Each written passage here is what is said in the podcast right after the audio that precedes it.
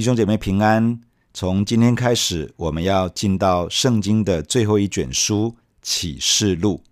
《启示录》的作者是使徒约翰，他是跟随在主耶稣身旁的十二门徒之一。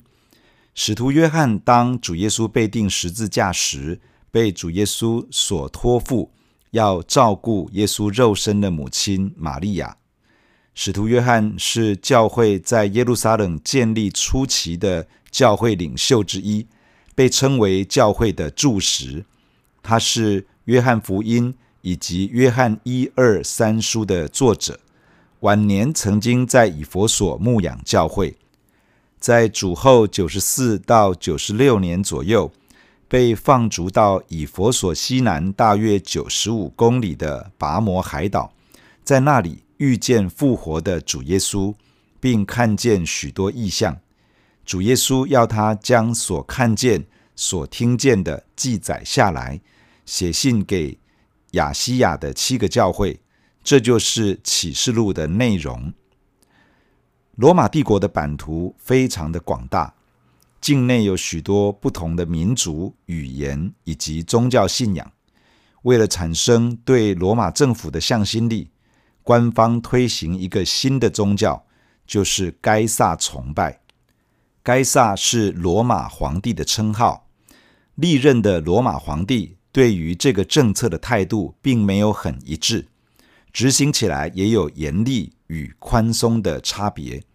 但是大体上，罗马政府要境内各个民族都崇拜该萨，以该萨为神明，并且只要这个民族，接受该撒为最高的神明，罗马政府就准许他们保有自己原本的宗教信仰。犹太人在被掳归回之后，信仰回归到一神信仰，无法接受该撒为神的这个政策。罗马政府为了境内的安定，于是与犹太人妥协，不强硬地推行该撒崇拜，在犹太人中间。基督的教会一开始的时候是在犹太人的社会当中诞生，主要的成员也是犹太人，因此基督教被视为是犹太教的一个分支，因此教会也暂时没有受到太多的压迫。但是主后六十六到七十年，犹太人起来反抗罗马人的统治，罗马派提多将军攻破了耶路撒冷。将圣殿夷为平地之后，虽然罗马政府仍旧准许犹太人保有自己的信仰，但部分亚西亚一带的犹太人为了自保，不想与基督教会沾上边，以免惹来麻烦，于是开始将犹太基督徒赶出犹太会堂。从此，基督徒因为只愿意宣称耶稣是主，拒绝敬拜该撒。而开始受到罗马政府的逼迫，在主后八十一到九十六年之间，罗马皇帝多米田非常强调该撒崇拜，要求境内人民称他是我们的主和我们的神。凡是拒绝敬拜该撒、不愿意称该撒是主的人，都被视为对罗马政府不忠，被视为颠覆叛乱分子。会遭受到无情的逼迫，基督的教会面临前所未有的压迫，而使徒约翰就是在这样的大环境之下被放逐到拔摩海岛，在这个被流放之地写下了启示录，来勉励亚细亚地区的众教会。启示录虽然是使徒约翰写给亚细亚众教会的书信。却与其他教会书信写作的起源有很大的不同。一般的教会书信是因为教会面临了一些难解或是待解的问题，曾经服侍过这个地区教会的领袖，或是拥有主耶稣所赋予属灵权柄的领袖，主动写信去协助教会，要帮助教会有效地面对。解决他们所发生、所遭遇的问题。启示录不太一样。当时亚西亚的众教会面临了空前的压力，逼迫的浪潮一波一波打过来，连教会领袖都已经被捉拿流放。对于教会一直传讲的属天的国度，主耶稣的再来，感觉迟迟没有发生。这个时候，最需要的是很直接的从教会的主而来的信息，来坚固他的教会。群羊的大牧人，复活得胜的主耶稣，亲自向约翰显现，发出一个又一个的信息，来坚固当时的教会，并且指出将来必成的事，重新点燃教会的盼望。这不只是坚固了当时的教会，也鼓励了历世历代的基督教会，不论身处于什么情况之下，都对神的国度带着盼望，可以勇敢地跟随耶稣。整本圣经的开头是创世纪，谈到这个世界的由来，是上帝所创造的。这意味着上帝是这个世界真正的主人。创世纪也谈到魔鬼欺骗了人类的始祖，偷走了上帝赋予人类的权柄。魔鬼的诡计与丑陋，从创世纪可以看得一清二楚。整本圣经的最后一卷书是启示录，谈到基督完全的胜利与魔鬼彻底的失败，上帝对人类的计划成就。以及魔鬼最终的结局。魔鬼非常不希望人明白创世纪与启示录，很希望人把创世纪当作神话，把启示录当作光怪陆离的奇幻作品。这样人类就会忽略魔鬼的作为，而他就可以继续的施行他的诡计，把人带向灭亡。我们需要依靠圣灵的帮助以及开启。领受启示录的信息，使我们的信心被坚固，进入主耶稣已经为我们赢得的胜利。今天我们所要看的经文在启示录的第一章一到八节。第一节，耶稣基督的启示就是神赐给他，叫他将必要快成的事指示他的众仆人，他就差遣使者晓諭他的仆人约翰。约翰便将神的道和耶稣基督的见证，凡自己所看见的，都证明出来。念这书上预言的和那些听见又遵守其中所记载的，都是有福的，因为日期近了。整个启示录的开始，宣告出这是耶稣基督的启示，这表示不是出于人的想象。不是出于人的智慧聪明，也不是来自于天使等灵界的活物，而是来自于耶稣基督，也就是教会的主宰。既然是从主耶稣基督而来，就不是可有可无的内容，而是人需要留意领受的信息。既然是耶稣基督要给教会的启示，至少对第一代的读者而言，就不应该是晦涩难懂的隐喻，而应该是让信主的人可以容易清楚明白的。启示的意思是照亮、显明，表示这不是凭着人自己想出来的，而是神向人揭露、显明的奥秘。整个启示录的内容是从父神赏赐给耶稣基督，为的是要告诉神的众仆人。关于必要快成的事，而耶稣基督差遣使者，也就是天使，晓諭主的仆人约翰。这些必要快成的事，包括了神的道、耶稣基督的见证，以及约翰所看见的异象。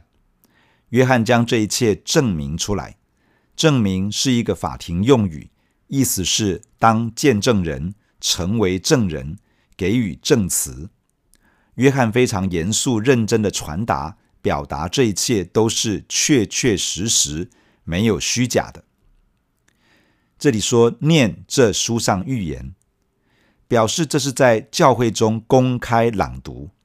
在古代，诵读圣经是犹太会堂崇拜的核心，也是初期教会崇拜的核心。宣读这些预言，以及那些听见之后，又去遵行的人都是有福的。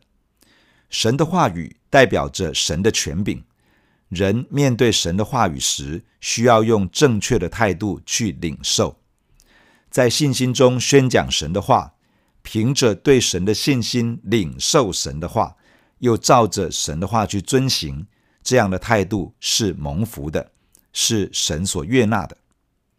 在这里特别提到，宣读的、聆听的、遵行的，都是有福的，因为日期近了。这个日期指的是主耶稣再来，彰显他完全的得胜，将属灵的仇敌撒旦彻底击败，并在地上建立他的国度。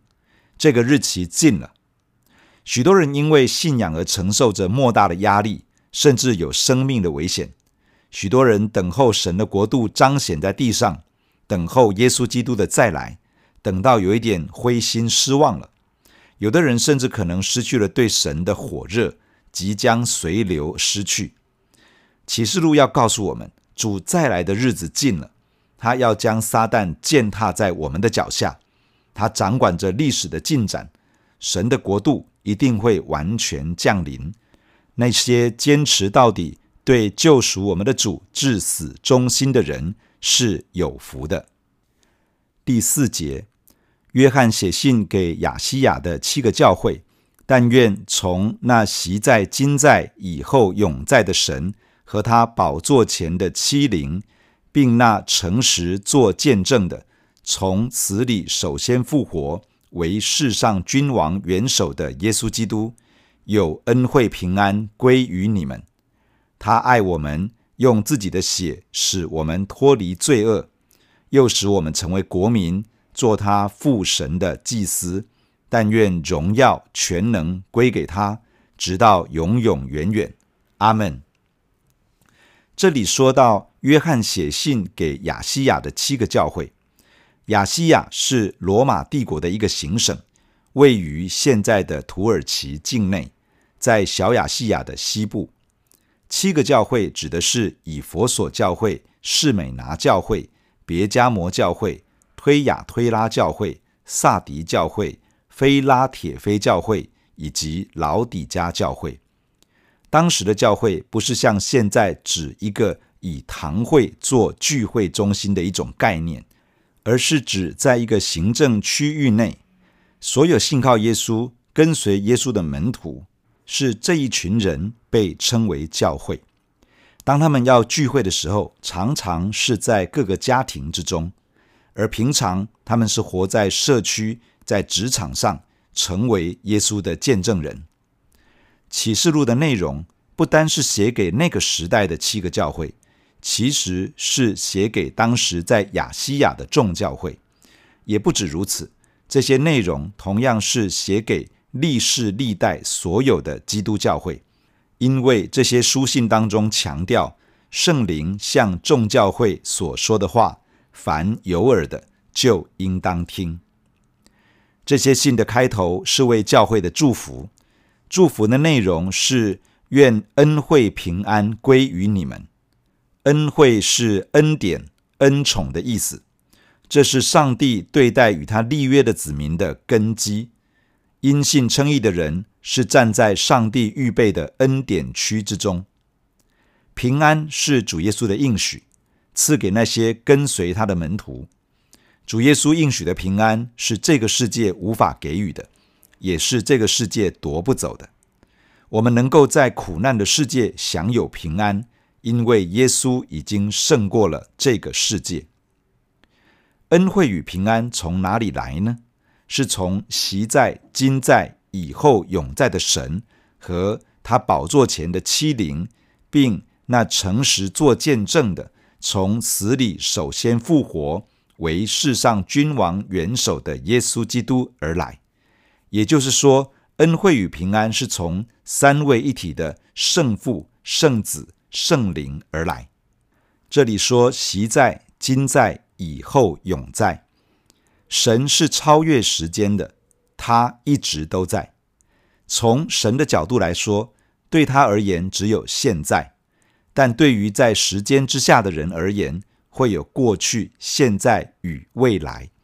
所以圣经描述他是那位昔在、今在、永在的神。这个描述其实相等于旧约中神向摩西的自我启示。神说他是耶和华，意思是我是。英文说 I am，他一直都是，他一直都在。这里提到宝座前的七灵，这指的是圣灵。以赛亚书十一章提到耶和华的灵是智慧的灵、聪明的灵、谋略的灵、能力的灵、知识的灵、敬畏耶和华的灵。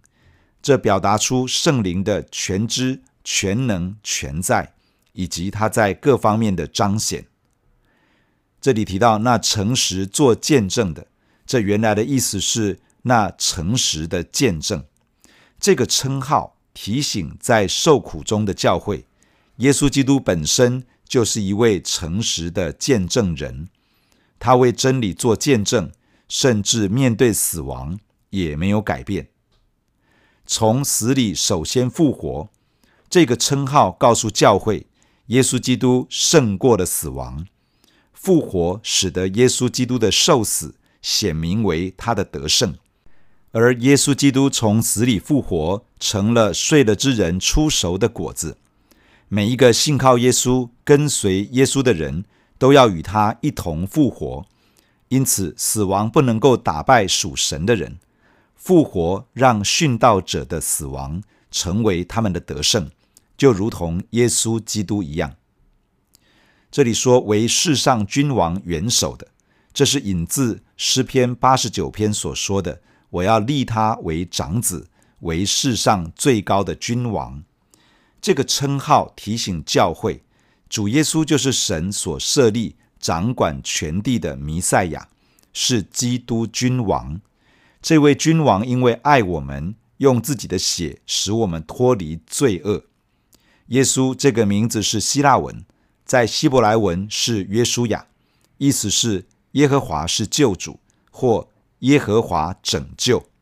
而主耶稣来到世上的目的，就是要把自己的百姓从罪恶中拯救出来。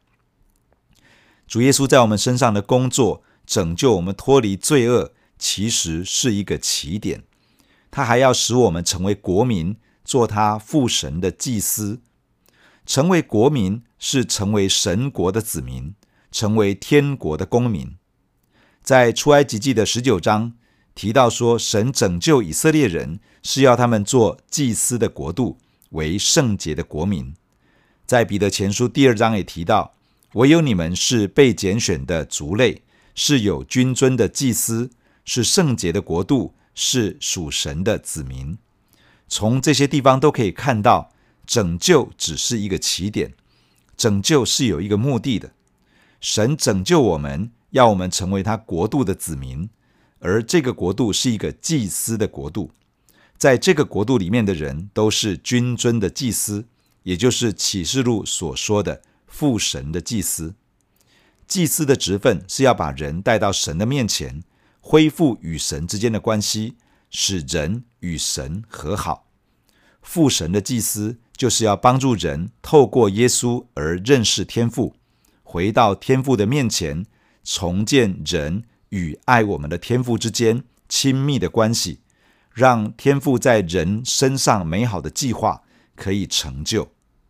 感谢主，把这样荣耀的位分赐给我们，愿荣耀全能都归给他。也就是归给耶稣基督，直到永远，阿门。在但以理书的第七章曾经宣告，人子要得着权柄、荣耀、国度，所以这里在宣告主耶稣就是这一位人子，是神所高立的基督。第七节，看呐，他驾云降临，众目要看见他，连刺他的人也要看见他。地上的万族都要因他哀哭，这话是真实的。阿门。主神说：“我是阿拉法，我是欧米伽，是昔在、今在、以后永在的全能者。”这里说：“看呐，他驾云降临”，指的是基督再来的时候，不是像第一次来到时那么默默无闻，而是明显的，是显而易见的。众目要看见他，也就是说，地上的万民要看见他荣耀的降临。在这里说，连刺他的人也要看见他。先知撒迦利亚预言了这件事情。当年犹太人拒绝耶稣，把他送上十字架。虽然是罗马兵丁用枪刺他，但是犹太人难辞其咎。所有拒绝主耶稣成为他们生命救主与主宰的人，将会看到他的再来，而地上万族都要因他而哀哭。这话是真实的，阿门。这话是真实的，是希腊文，阿门是希伯来文。也就是说，不论是外邦人还是犹太人，都要见证这些预言是真的，都会看见这一切的应验。最后，在这里提到主上帝的自我宣告，他说：“我是阿拉法，我是欧米伽。”阿拉法是希腊文的第一个字母，欧米伽是希腊文的最后一个字母。两个字母合在一起使用，表示是一切事物的开始与终结。这表示上帝是创始，也是成终的上帝。他开始他的工作，他也要成就他的计划。他是掌管历史发展的神，使得历史朝着他的计划前进。最后这里说：“昔在、今在、以后永在的全能者。”昔在、今在、以后永在，可以看前面第四节的分享。这里说“全能者”，“全能者”这个名称所要表达的是上帝有能力成就他自己所定下的计划，特别是对他百姓的救赎计划。约翰在写启示录的年代，教会正在面对罗马帝国无情的逼迫，教会看起来软弱失败。有些甚至失去了见证，没有影响力。看起来神对教会的计划与应许好像要失落了。但是主上帝这样对教会宣告：他是全能者，神的儿女可以放心的信靠他，并且盼望他的国度降临，他的旨意行在地上，如同行在天上。弟兄姐妹，让我们一起在神的面前来祷告。亲爱的天父，我们感谢你透过今天的经文来对我们的心说话。天父，谢谢你赐下启示录，要鼓励每一个在熬炼中、在艰难中、在信仰的考验当中的弟兄姐妹。天父啊，我们在你的面前仰望你，主，我们承认我们有的时候在一些的考验、熬炼的当中，我们的信心正在摇摆，我们的心正在摇动。主啊，我们可能还没有遇到那么大的逼迫，没有遇到那么大的患难，但是我们的心已经因着某一些的熬炼而动摇，已经因着长久的祷告等候，而有的时候好像已经失去了盼望跟力量。主啊，我们感谢你，你是那位昔在、今在、以后永在的全能者，你是那位从死里复活的主宰，你是那位为世上君王、为地上。君王元首的上帝，主啊，我们感谢你，你的权柄统管万有，你掌管着一切，连死亡你都可以胜过，就没有什么是你胜不过的。亲爱的主啊，让这个信心、这份力量进到每一个在信仰熬炼当中的弟兄姐妹，进入到我们的心中，进入到我们的全人，主使我们身体、心灵在你的里面蒙恩。在你的里面恢复力量，主，我奉耶稣基督的名祝福那些在各样熬炼当中的弟兄姐妹。奉主耶稣的名，求你赏赐新的力量，用神的灵充满他们，点燃他们里面的盼望，使他们在艰难中可以继续的仰赖你。